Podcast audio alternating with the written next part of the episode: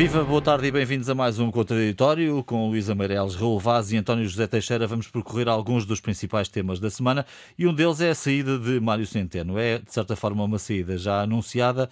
Mário Centeno, que na prática ainda é Ministro das Finanças eh, neste, nesta sexta-feira, mas vai ser substituído pelo seu Secretário de Estado, João Leão.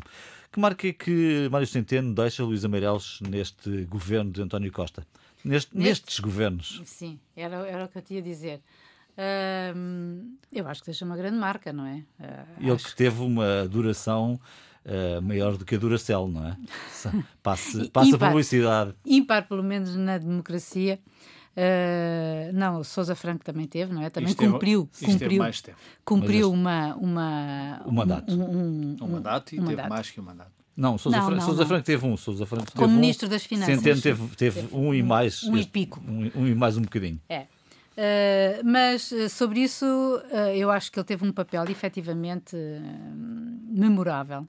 E acho que aqueles que hoje ficam muito enervados com o facto de ele sair e de achar que é uma que é, que é falhar ao seu papel acho que estão, a, estão francamente a, a, a ser injustos para com aquilo que foi o papel de uh, de centeno ao longo deste tempo. Uma pessoa não se pode esquecer que não são só as vacas gordas que ele apanhou. Uh, é verdade que apanhou uma bonança mais. Também apanhou as voadoras. Também apanhou as voadoras. Mas a verdade é que, para quem não era técnico, para quem não era político e era um técnico, e que foi ministro das Finanças logo à primeira, como sendo que na sua estreia de política apanhou a fava, não é? Comeu a fava e acho que desempenhou muito bem esse trabalho, porque conseguiu, e, e acho que António Costa percebeu lindamente, quando depois na, se tratou das eleições, fez dele um, um, um homem indispensável. Ele foi-se politizando? Bem, quem viu ontem a entrevista dele, a última que ele na deu RTP? na RTP, como Ministro das Finanças, uh, está perante uma peça política, quer dizer, uma peça de um político que diz exatamente aquilo que quer, no tom que quer, deixando de entrever aquilo que quer. E sobre isso nós também percebemos de que várias coisas, uh, entre elas que o timing já estava mais que acordado e que seria o final do, do mandato do Eurogrupo e que, uh, e que será governador do Banco de Portugal. Não fiquei com grandes dúvidas uhum. sobre isso. Uh, depois, da, depois do, que, do, do que ele disse. Outra coisa será o que a gente pode pensar acerca de, acerca de ele ir ocupar de um lugar para o outro, ou as suas incompatibilidades, uh, mas eu acho que, em relação, por exemplo, ao trabalho que ele fez no Eurogrupo, acho que foi. Uh, quando se tende a apocar o trabalho dele, as pessoas não se lembram de que ele efetivamente conseguiu muito, no, no, no, Eurogrupo, e isso ficou patente nos elogios que lhe fizeram, e não foram elogios de circunstância. Um, ele co conseguiu efetivamente o maior controle democrático, conseguiu uma transparência das contas do Eurogrupo, porque a gente não se pode esquecer que o Eurogrupo é uma espécie de. Hum, task force é uma coisa que não existe nos tratados, que foi criada para, para, para resolver uma crise e que depois teve imensa importância. Ora, ele teve um papel fundamental nisto e não nos esqueçamos que nestes últimos tempos, e precisamente, uh, uh, o seu, a sua vontade de conseguir com compromissos e foi, foi, foi, foi, foi conseguido objetivamente. Não sei qual será o, o destino do Eurogrupo, mas e mesmo do, do, seu do seu papel, mas penso que, que ele o desempenhou galhardamente, como se costuma dizer, e que desempenhou um bom papel para Portugal. Como Ministro das Finanças, acho também, ficou, já estamos fartos de o repetir, que ele conseguiu, uh, apesar de uh, conseguiu as contas certas uh, num, num, contexto extraordinariamente difícil, mas e penso que aquilo que nós pretendemos do futuro, ou melhor, aquilo que o governo pretende do futuro, que é ter a continuidade, fica assegurada por João Leão, que é um homem mais jovem, mas parece-me que bastante duro, é o homem do orçamento.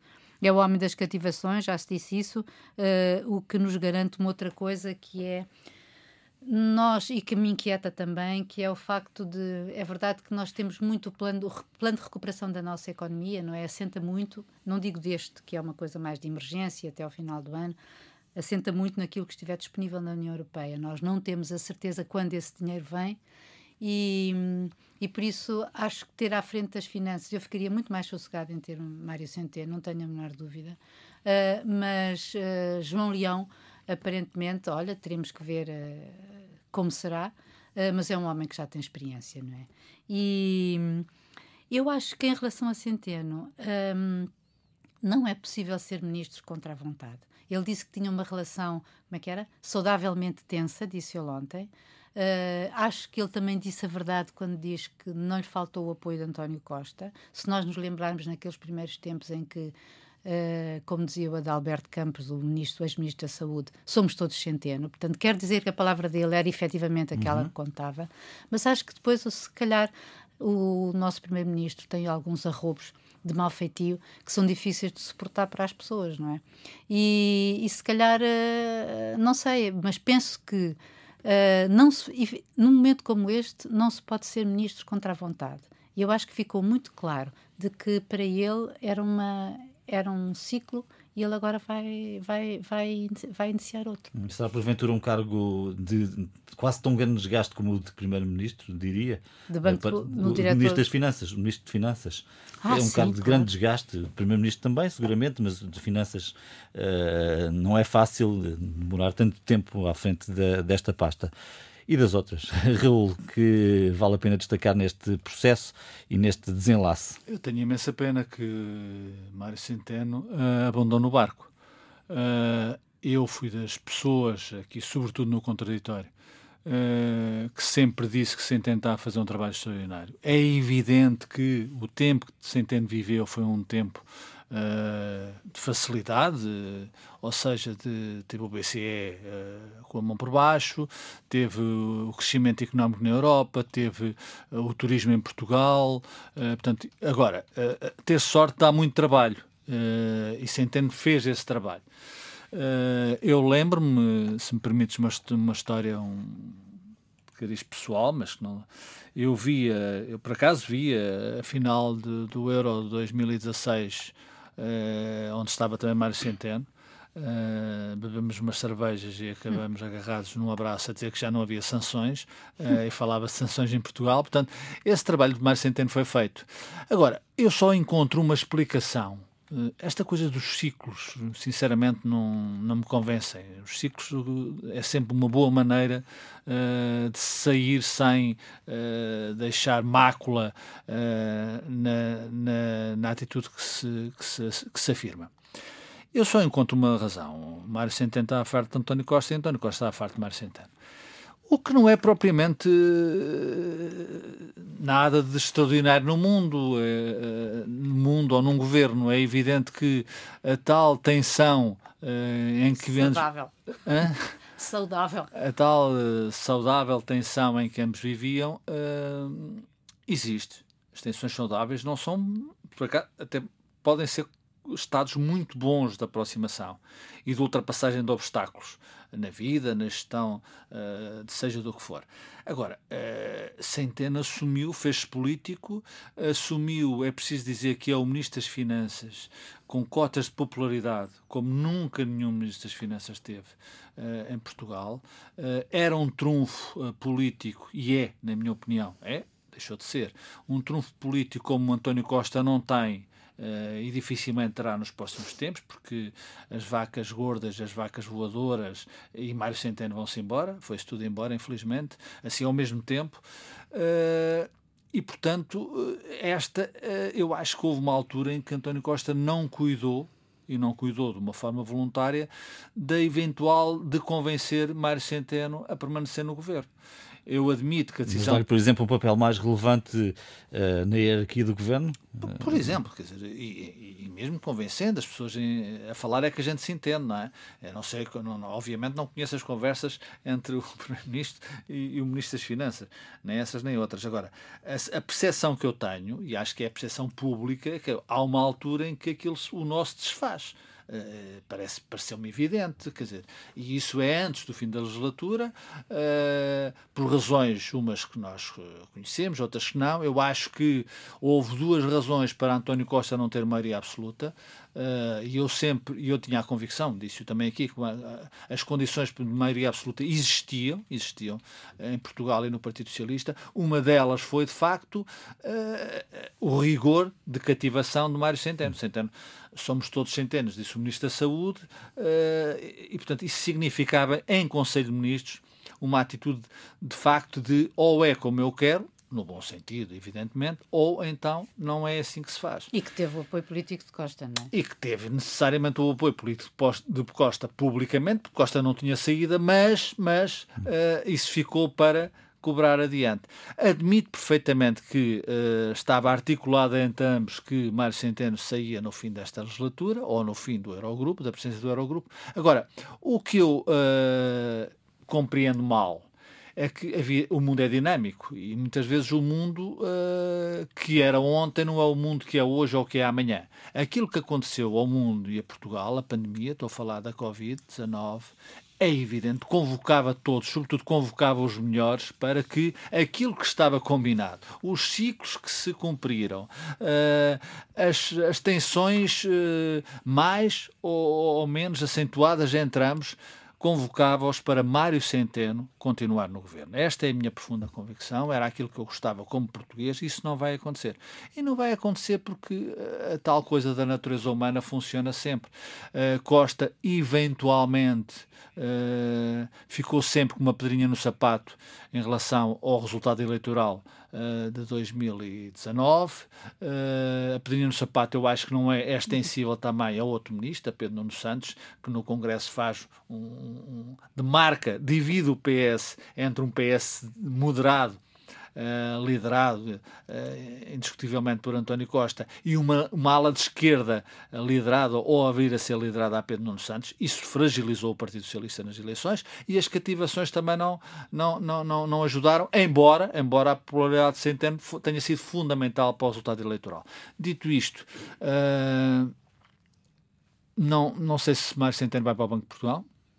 A lei que foi aprovada na Assembleia da República pode, atenção, pode dar corda aos sapatos e ser concretizada num curto espaço de tempo. Eh, não é, é possível em oito dias pôr a lei uh, com é, vida. Mas é uma má ideia fazer uma lei ad hominem. É, eu sou contra essas leis ad hominem, sejam em relação ao que for. Estamos a falar Mesmo... da lei que impede essa passagem do governo para o Banco e que, é mais, e que é mais um, e que foi aprovada pela oposição. É uma coisa de que de facto mostra bem a qualidade, eh, a qualidade política concluir, do nosso Parlamento. Agora, se essa lei uh, for tiver vida nos próximos dias, uh, Mário Centeno pode ter algum problema em ser governador do Banco de Portugal. Uh, e é evidente que Mário Centeno, se for governador do Banco de Portugal, é, eu diria que é, é não diria, a, vingança não se é fria, não se é fria. É, não é esse o sentido que eu quero dar às coisas. Mas para António Costa, sinceramente, mesmo que esteja articulado entre ambos, não é bom. Hum. Uh, António José Teixeira, Mário Centeno deu ontem a sua última entrevista enquanto Ministro das Finanças, deu à RTP e disse, e foi bastante interessante de facto tudo aquilo que lhe foi dito. Uh, ficaste também com a impressão de que ele está a caminho do Banco de Portugal? Bom, Mário Centeno manifestamente quer ser governador do Banco de Portugal e isso é uma permanência desde há algum tempo. Nota-se que esse é um objetivo que ele colocou no, no, no seu horizonte. Eh, e ontem, se dúvidas houvesse, ele deixou claro que tem, tem essa vontade. Haja condições para que isso possa acontecer. Eh, bom, eu julgo que Mário Centeno tem, ao longo do seu trajeto, aqui vários desafios que não estariam previstos, obviamente, à partida. Ele era um tecnocrata que apareceu ali na órbita do Partido Socialista, uma aposta, se não no escuro, pelo menos com um grande risco. Eh, foi uma aposta, ao longo dos anos, uma aposta ganha, um capital eh, para o Partido Socialista muito relevante, sobretudo no eleitorado central e muito dificilmente descartável como poderia ter acontecido no final da legislatura. E, portanto, pela ordem natural das coisas, pelo desgaste, pelas tais cativações, poderia ser tentador pensar que Mário Centeno tinha cumprido a legislatura, coisa invulgar na política portuguesa após 25 de Abril, e, e, que o seu papel, a sua missão estava, estava cumprida. É claro que havia Eurogrupo e isso seria, obviamente, uma dificuldade e o país não, não sairia bem com alguém que deixaria o mandato a meio, mas, em qualquer caso, porventura, nessa altura, as relações políticas, o papel de Mário Centeno neste, neste Partido Socialista estaria já uh, esgotado. Isto por aquilo que o Raul há pouco referia, sendo certo que isso tem um outro lado, e o outro lado é o capital que representa junto a um eleitorado central e por isso António Costa ficou eh, muito refém desse, desse trunfo que era obviamente importante nas eleições. Eh, pode ser que o tenha prejudicado junto a um certo eleitorado, mas eu julgo que o beneficiou mais do que prejudicou. E, portanto, Mário Centeno eh, veio acoplado à nova etapa de, de governação, mas veio já num numa posição eh, algo subalterna, sendo Ministro de Estado, foi, foi colocado mais para baixo nas prioridades. António Costa pensou que a economia era mais importante que as finanças, as finanças eram um problema resolvido, porventura o secretário de Estado do Orçamento, que agora vai ser ministro, controlaria o deve haver com, com algum cuidado e o papel relevante seria de, de Cisa Vieira, o ministro da Economia, era preciso, é preciso crescer mais e, portanto, essa pressão, essa exigência ficou visível e, e, clara quando este governo se formou. A prioridade passou a ser a economia e não as finanças. E isso diminuiu, obviamente, a aura do Ronaldo das Finanças, de Mário Centeno, e tornou-se, de certo, insuportável a relação eh, entre os dois, eh, enfim, traduzida nesta forma suave de saudavelmente tensa, como Mário Centeno ontem se lhe referiu, mas era manifestos, ou eram manifestos os desencontros ou as necessidades de clarificação, por exemplo, a propósito do novo banco, ele a certa altura diz, bom, houve necessidade de clarificação. E, e todos ouvimos e vimos como o Mário Centeno cuidou bem das palavras para não deixar nenhum, nada que beliscasse uh, o cenário uh, que pretende relativamente ao Banco de Portugal, portanto não deixou ali nenhuma palavra que beliscasse mais uh, algum problema que já existia de de relação com António Costa. E, portanto, nós temos um homem que fica na história, um homem que ganhou créditos internos e externos, que sai com um capital político muito relevante, eh, que pode, ele disse-o ontem também na entrevista, eh, quando lhe perguntaram pelo capital político, ele disse: Espero preservá-lo de forma racional, e isto diz alguma coisa, embora simultaneamente, mas isso é um clássico, tenha dito que não, que não, ter, eh, não ter ambições políticas. Eh, e, portanto, Mário Centeno é uma figura que marcou uma época que fica na nossa história política e económica deste, destes últimos tempos e vai ficar, que deixou uma marca também no Eurogrupo, não é qualquer português que, que lá chega e ele chegou e deixou boa imagem, mas depois é o problema das boas imagens e de um país com esta dimensão. Mário Centeno teve outras ambições, nós já quase não nos recordamos que isso ser também o, o sucessor de, de Christine Lagarde no, no Fundo Monetário Internacional. Não foi apoiado por Costa? Essa possibilidade chegou, porventura, a colocar-se. Acho que as nossas possibilidades seriam reduzidas, mas António Costa não viu, como tu, Raul, estás a, estás a dizer isso, Exatamente. propriamente com bons olhos, porque o seu interesse era tê-lo por perto e não, e não deixá-lo fugir, uma vez que era um trunfo, um trunfo eleitoral importante. E, portanto, uh, Mário Centeno, uh, enfim, quis quis porventura também continuar no Eurogrupo, as condições não existiram, nós temos, dada a nossa dimensão, alguns portugueses em lugares relevantes nos últimos anos, à frente da Comissão Europeia, número 2 do Banco Central Europeu, secretário-geral da ONU, eh, o homem das, eh, das migrações, António Vitorino, por aí fora, e, portanto, os lugares não abundam e, obviamente, com um país com a nossa dimensão não pode estar em todos estes lugares. Portanto, fica no horizonte do Banco de Portugal o seu grande objetivo, que Mário Centeno tem competência e idoneidade para desempenhar esse cargo manifestamente, julgo que ninguém se atreverá a dizer o contrário, que poderão ser colocadas algumas questões da transição, poderão, mas como eu dizia ontem, não há nenhum país eh, que tenha eh, incompatibilidades tão eh, rigorosas que impeçam o Ministro das Finanças de vir a ser Governador do Banco de Portugal ou Governador de um Banco Central. E, portanto, vamos ver se os astros se reúnem, se é possível que esse cenário ganhe realidade, mas quero crer que António Costa e Mário Centeno terão esse acordo entre os dois. Eh, ele ontem revelou que tinham conversado sobre essa matéria. Eh, enfim, e também disse, parece desculpa, que seja do desculpa, lado de Belém que virá alguma. Eh, desculpa que não ouvi, Luísa. Não, estou a dizer que ele também disse que vai regressar ao Banco de Portugal de onde é funcionário, de não é? é funcionário. Essa é a ironia do destino, Luísa. Exatamente, Porque exatamente. o homem que foi reprovado por Carlos Costa quando concorreu ao Gabinete de Estudos, diretor do Gabinete de Estudos do Banco de Portugal, e esse concurso foi anulado por Carlos Costa, ironia do destino, regressa ao Banco, ao de, Portugal, Portugal, ainda liderado por Carlos Costa. vamos ver, enfim, não será por, por, por muitos dias, uma sim. vez que o fim de mandato de de Mário Centeno no Eurogrupo também deve ser mais ou menos da, por, pela mesma altura de fim de mandato de Carlos Costa à frente do Banco de Portugal. Bom, passamos para o 10 de junho. Foi um 10 de junho, claro, muito diferente eh, daquilo que eram as celebrações em anos mais recentes. Um 10 de junho de certa forma, confinado, e a pegar talvez, Luísa, na intervenção do Presidente da República, que disse que não podemos eh, meter a cabeça na areia, fingir que não existiu e existe pandemia, e este é o momento de fazer mudanças, eh, sabendo-se que esta mudança implicará coragem e determinação. O que é que Marcelo quer dizer com isto? Marcelo está a convocar-nos para encararmos de frente esta realidade dura, que é a pandemia alterou todos os projetos e planos e, portanto, nós vamos ter que, enfim, como ele disse, eh, aliás, sob a forma de interrogações, ele fez um discurso muito interrogativo, não é? Uh, colocando as questões dessa maneira, de que, de que nada pode ficar na mesma e que e não pode mesmo.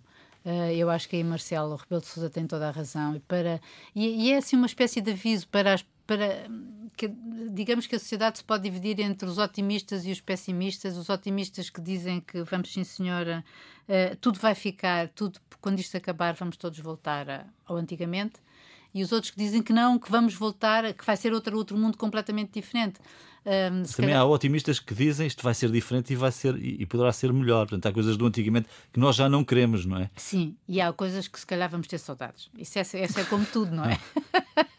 a mudança é assim, não é?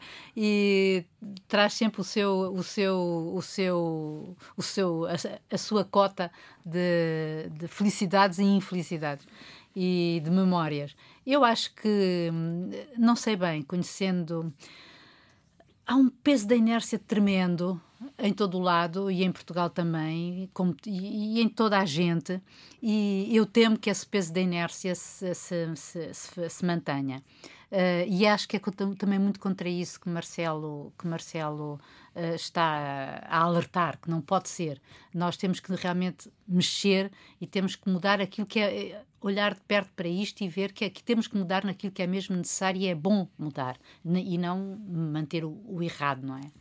Mas eu também, em relação ao 10 de junho, gostaria de, se, de, fazer uma pequena nota, que foi extraordinário o discurso de, de do cardeal, do nosso novo cardeal, Tolentino Mendonça, sim.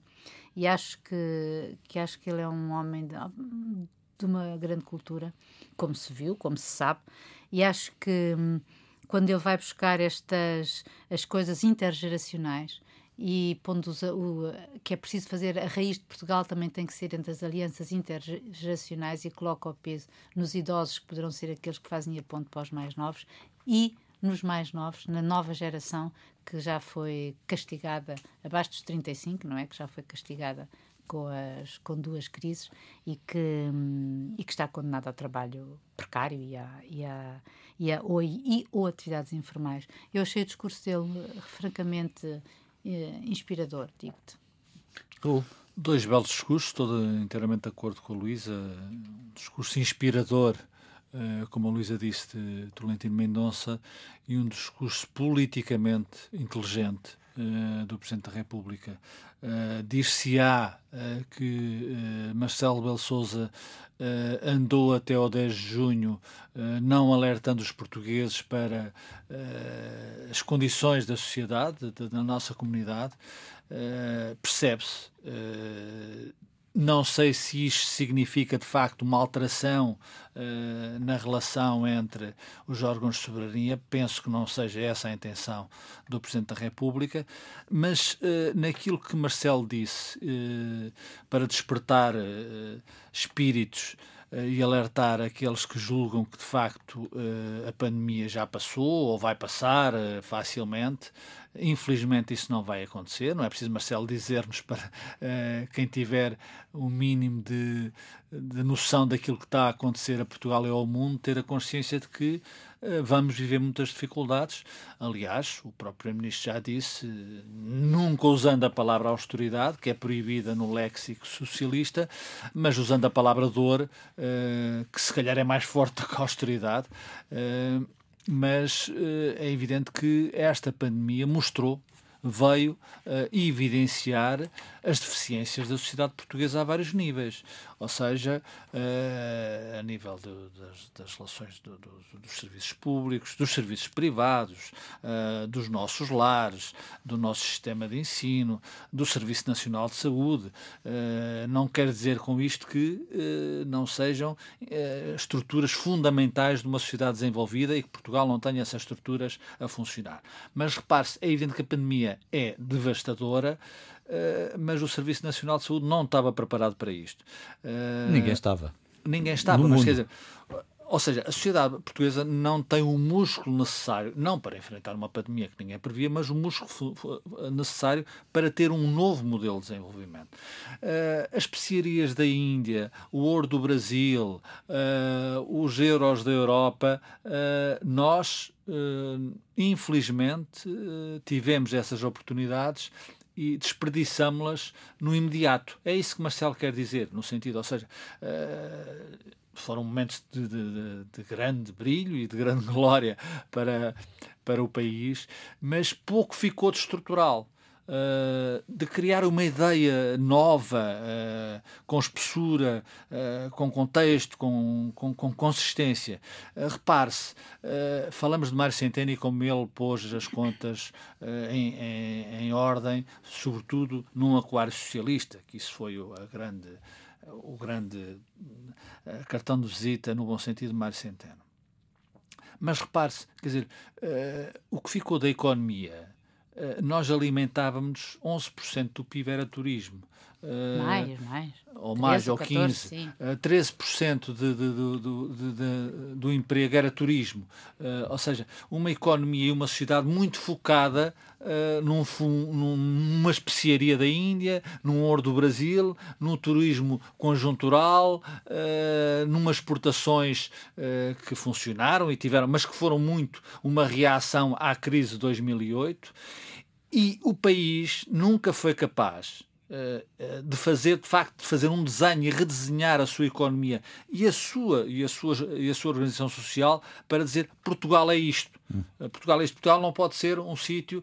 E muito é baseado em pequenas e médias empresas, muitas pequas empresas. E modelo, quer dizer, muito, muito vulneráveis. Vamos ver, vamos ver, vamos ver. E, e tínhamos esperança e apostemos, e eu digo isto com, com, com também com, com, com esperança, de que este modelo para 10 anos do professor António Costa e Silva, Costa Silva, perdão, uh, funcione. Ou seja, que seja capaz de ser enquadrado com contributos do, do, dos partidos políticos, das, das, instituições, das organizações. Mas o que Marcelo quis, para terminar, João, dizer aos portugueses é que esta dificuldade, que é extrema, e portanto nós vamos empobrecer, isto vai ser duro, isto vai ser muito mau uh, a vários níveis, uh, é uma oportunidade, ou é uma oportunidade, ou é uma oportunidade, ou então é mais uma oportunidade perdida, por paradoxal que isto pareça. E nisso uh, há só uma nota, é que ele quando diz não vamos começar já a, olhar para os interesses pessoais, para os interesses do grupo, uh, porque também penso que Marcelo não quis, com este discurso, distanciar-se das soluções uh, e, e, de certa forma, da complicidade política que esta pandemia criou. Não quis distanciar-se, mas quis dizer que uh, a democracia existe e existe bem e as propostas alternativas são fundamentais, mas o pior que podia acontecer a Portugal no curto prazo uh, e o curto prazo é 2021, uh, era somar uma crise económica já mais vista, com consequências sociais que nunca vivemos no último século, desde o princípio do século XX, somar uma crise política. Portanto, aí tem que haver, tem que haver uh, generosidade e inteligência de todas as partes. A começar, obviamente, pelo governo, que é uh, que lidera uh, as soluções para o país. António, o que é que lês nesta convocatória? Porque, na verdade, trata-se de uma convocatória do Presidente da República que diz que não quer que isto seja isto, a situação seja remendada, retocada, que haja um regresso ao habitual. É, é uma convocatória também para si próprio, de algum modo, não é? E, portanto, no horizonte, Marcelo, esperemos que clarifique rapidamente a sua vontade de continuar e de ser candidato nas próximas presidenciais. O tempo vai se aproximando, mas é também um, um caderno de encargos para, para si próprio e para todos nós. Eh, eu estive nos Jerónimos, deixem-me começar por, eh, por dizer que, enfim, foi uma cerimónia bastante fria, austera, de algum modo simbólica do tempo que atravessamos e isso ficou patente até em pequenas, pequenos gestos ou falta deles, desde a ausência de um aplauso, nem sequer os sete aplaudiram o orador que falava, seja Marcelo ou seja Tolentino de Mendonça, e no entanto, como já assinalámos, os discursos foram importantes. De Marcelo, sobretudo nessa mensagem do acordar, é preciso acordar para uma mudança necessária é preciso mudar o que, é, o que, o que necessitamos de mudar uh, e não remendar como costuma ser, uh, costuma acontecer. E, e, foi a história, e a história é obviamente sempre muito importante para percebermos o nosso trajeto e o modo como vencemos ou falhamos as etapas que tivemos pela frente. O exemplo de há um século que Marcelo trouxe em relação à pneumónica de 1918, ao tempo da Grande Guerra, eh, ao falhanço das soluções políticas e à precariedade das soluções encontradas que mergulharam o país numa crise profundíssima. Obviamente não se pode repetir nesta altura. Eh, o país hoje tem outra preparação e outra envergadura, apesar de tudo, mas é ainda muito frágil face à situação que vivemos e nós andamos todas as semanas a sublinhar as cores negras do que aí está e do que aí vem, e elas todos os dias nos vão deixando motivos para acreditar de que o mundo vive hoje uma crise muito profunda, muito uh, grave, que obviamente vai atingir com particular violência quem não tem uh, estruturas suficientes para aguentar o balanço. E, no fundo, as chamadas de atenção de Tolentino Mendonça, que fez um excelente discurso, um excelentíssimo discurso, vale a pena revisitar, eh, sobretudo porque nos confrontou não apenas com a nossa cultura, a nossa história, mas porque o soube colocar naquilo que é importante hoje. Eh, quando ele falou dos mais velhos, da tal aliança geracional para o sentido de comunidade que é preciso, para a mediação que os mais velhos podem fazer na, na vida que atravessamos, não se esqueceu dos tais jovens adultos, os tais que estão abaixo dos 35 anos e que já viveram em num curto espaço de tempo duas crises graves que transformaram a sua vida num exercício muito difícil, numa precariedade de trabalho e de emprego eh, como, como num, noutras gerações porventura nunca tiveram ou, ou tiveram muito poucas e portanto que é preciso contar com todos, mobilizar, mobilizarmos-nos para os desafios que aí vêm, que são também da forma de viver, de como, de como vivemos, o tal olhar novo sobre a ecologia de que Tolentino de Mendonça falou é obviamente hoje muito importante, andávamos a falar dele antes de se abater esta crise pandémica, mas as coisas estão ligadas. E, portanto, o que é preciso construir agora, quando o turismo de massas eh, não, não vai ser o mesmo, ou demorará pelo menos muito a voltar a ser o mesmo, eh, é importante encontrar outras formas de nos transportarmos, de viajarmos, de nos reunirmos, de nos relacionarmos, de construirmos eh, raízes económicas que não temos, que delegamos na China, fábrica do mundo.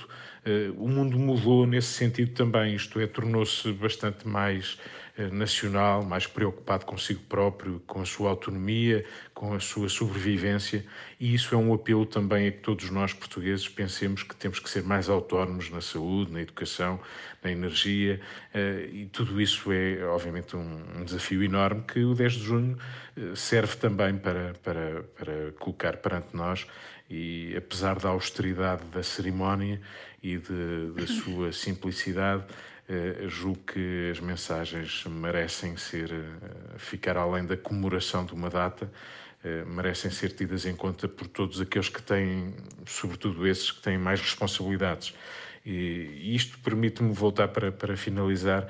É uma frase que no dia em que Mário Centeno, sem querer regressar a, ao tema anterior, uhum. mas uma frase que no dia em que conhecemos a demissão de Mário Centeno, Mário Centeno António Costa disse.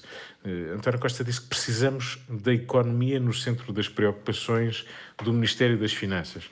Pois bem, se calhar esta era simultaneamente a sua insatisfação e a sua vontade para esta legislatura. Quero crer que vamos precisar muito das finanças para que a economia aguente o balanço. Marcelo Rebelo de Sousa não pôde falar porque não temos ainda garantias de que o dinheiro que esperamos de Bruxelas, seja sob a forma de subsídios, seja sob a forma de financiamento, ele não chegou. Mas se chegar como precisamos e pensamos que pode vir a chegar, temos que o saber usar de uma maneira que não seja aquela do passado que o Raul há pouco falava, seja no tempo do ouro do Brasil ou no tempo do, de, do dinheiro de Bruxelas que nos chegou uh, quando havia fundos sociais europeus, etc., e que muitas vezes desbaratámos.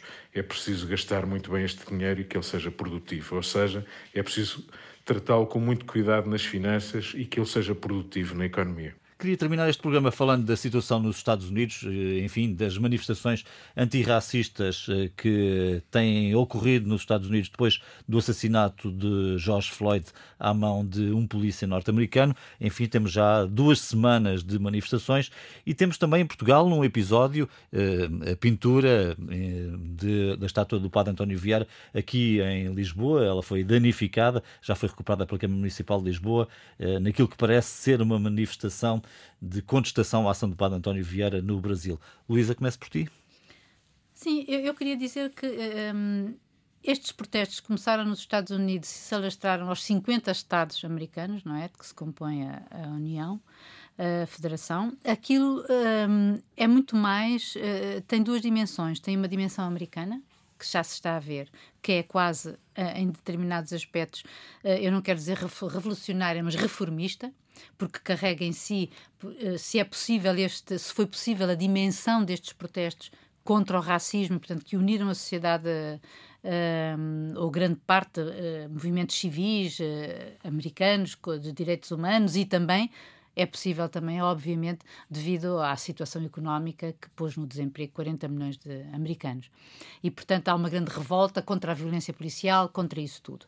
E isto começa já e já, está, e já tem reflexos políticos imediatos na tentativas de reformas da própria polícia, como tem também depois, e veremos quais serão os efeitos que terá a nível, uh, das, a, a, nível político e das eleições americanas. Uh, isso nós podemos discutir noutra, no, noutro, noutro, noutro momento. Depois tem uma dimensão internacional, o que nos convoca, na verdade, para a importância da América. Portanto, a América é quase como dizia o Economist, a América é um país e é uma ideia. Porque isto que nasce na América, depois, de repente, explode em cada país, em muitos países ocidentais, uh, e tu vês que te, cada um deles foi buscar aquilo que dentro de si tinha incómodos, digamos assim. Tu tens o, sei lá, o México e o Brasil é contra a violência policial, na África do Sul, claro que é contra o racismo e a violência policial, tal como acontece nos Estados Unidos, na Grã-Bretanha eh, foi contra os escravocratas, não é?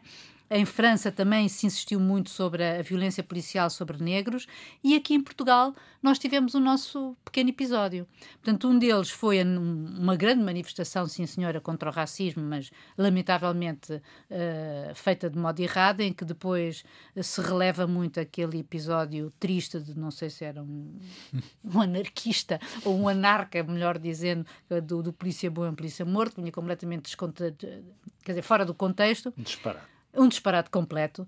E, e depois, esta cena do, do padre António Vieira. O racismo, eu sou inteiramente contra estas. Eh, e impressionou-me que na América, por exemplo, com esta, esta fúria que às vezes toma as pessoas quando estão, enfim, na sua zanga, uh, levar tudo a eito, quer dizer, até as estátuas de Cristóvão Colombo foram abaixo. Quer dizer, isto é. Eh, isto, isto é eu, eu nem tenho palavras para isto, porque isto é rever a história, isto é apagar a história. E em Portugal temos também esse exemplo logo com o Padre António Vieira logo com o Padre António Vieira, que efetivamente escreveu os seus sermões em relação à escravidão, mas não, a gente não pode imaginar, não pode rever a história e apagar a história. Olha, o Leopoldo II na Bélgica, não é? Pelo papel que ele teve na, na enfim, no triste Império Colonial Belga em, em África, que é uh, uh, como é que se pode rever a história à luz de, de hoje? Quer dizer, eh, aplicar os nossos pensamentos de hoje a, a, homens que viveram no século XVII, no século XVI, no século XV. Isto é uma coisa que, que eh, às tantas. Que, o, o que é que sobra da nossa história? A história teve o seu momento, cada um teve a, a sua interpretação. Portanto, esta, isto, eu acho lamentável e triste que, este, que isto chegue a estes pontos desesperados, digamos assim. E fazer o quê? Fazer o quê? É, de facto, pegar uh, no que está a acontecer, e como a Luísa disse, a América é um modelo social, uh, económico e muitas vezes político, com as suas deficiências naturalmente, uh, fazer o quê perante esta, este grito que, de certa forma, atravessa o mundo, uh, não direi o mundo todo, porque há sítios onde, onde isso não é possível, nem esse grito é possível, ou se é, tem consequências negativas, muito negativas para quem tem ousadia de gritar. Eu acho que há um trabalho a fazer, é evidente que há racismo, uh, e a expressão do racismo uh, manifesta-se, sobretudo, na minha opinião, não é aquelas coisas de dizer que são, são de um mau gosto extremo e do primarismo inqualificável, vai para a tua terra, não sei o quê, etc. Bem, isso, isso é mau, uh, uh, revela o grau uh, de educação inclusiva de quem diz isso, mas eu acho que são os poderes públicos e os poderes privados que têm que fazer qualquer coisa, muita coisa, para que de facto o racismo se combata integrando socialmente todos eu fico espantado como é que, eh, dando um exemplo concreto, as periferias de Lisboa, mas por exemplo o bairro da Jamaica, no Seixal, eh, como é que não há? Eu sei que há uma intervenção eh, depois de um filme que foi lá feito, que há uma intervenção preparada, que há promessas feitas até pelo Primeiro-Ministro. Cara, o que os, os portugueses, agora situando-nos no nosso espaço de, de, de, de, responsabilidade, deviam fazer nas periferias, sei que não é, difícil, não é fácil, mas uh, é pegar nas pessoas do bairro de Jamaica, independentemente, obviamente são pessoas com outros hábitos de vida, ou diferentes, não são outros diferentes hábitos de vida, do, se calhar, que os nossos, mas nós também temos essa diferença de hábitos de vida. Uh, eu, eu, não digo com isso que, que, que, os bairros eh, não possam existir. Uh, há aqui um bairro próximo de nós que foi pensado por um ex-presidente da Câmara de Lisboa, que foi um engenheiro Abcacis, que é Chelas, uh, e que não funcionou, ou não funcionou na perfeição, porque a ideia era uma ideia um bocado utópica, que era juntar o, o o, grupos o, diferentes. Grupos diferentes, não. O, o médico com. Sim, classe média com. O, classe média com a classe mais baixa. Portanto, isso, isso é provavelmente, eu acho que é, um mau caminho. Mas não, dar condições às pessoas e progressivamente, condições sociais e económicas, aquelas pessoas, ir aproximando as pessoas e reconhecendo-lhes o direito a serem, eu não direi sermos todos diferentes e todos iguais. Isso não está a ser feito nas sociedades desenvolvidas, isso não está a ser feito na Europa. Cada vez há mais periferias nas grandes cidades. Paris sempre teve, mas cada vez tem mais. Lisboa sempre teve, mas cada vez tem mais.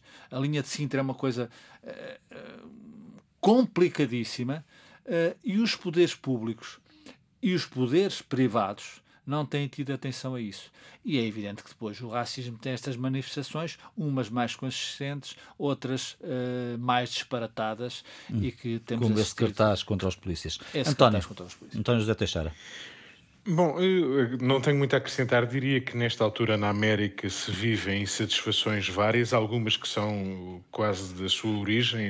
O racismo é uma questão que eh, a América nunca resolveu por completo e é uma questão que, que se vai sempre colocando. Quem visita a América percebe isso hoje. A guetização continua a existir e parece até haver algum interesse em que essa separação e esse conflito se vá mantendo.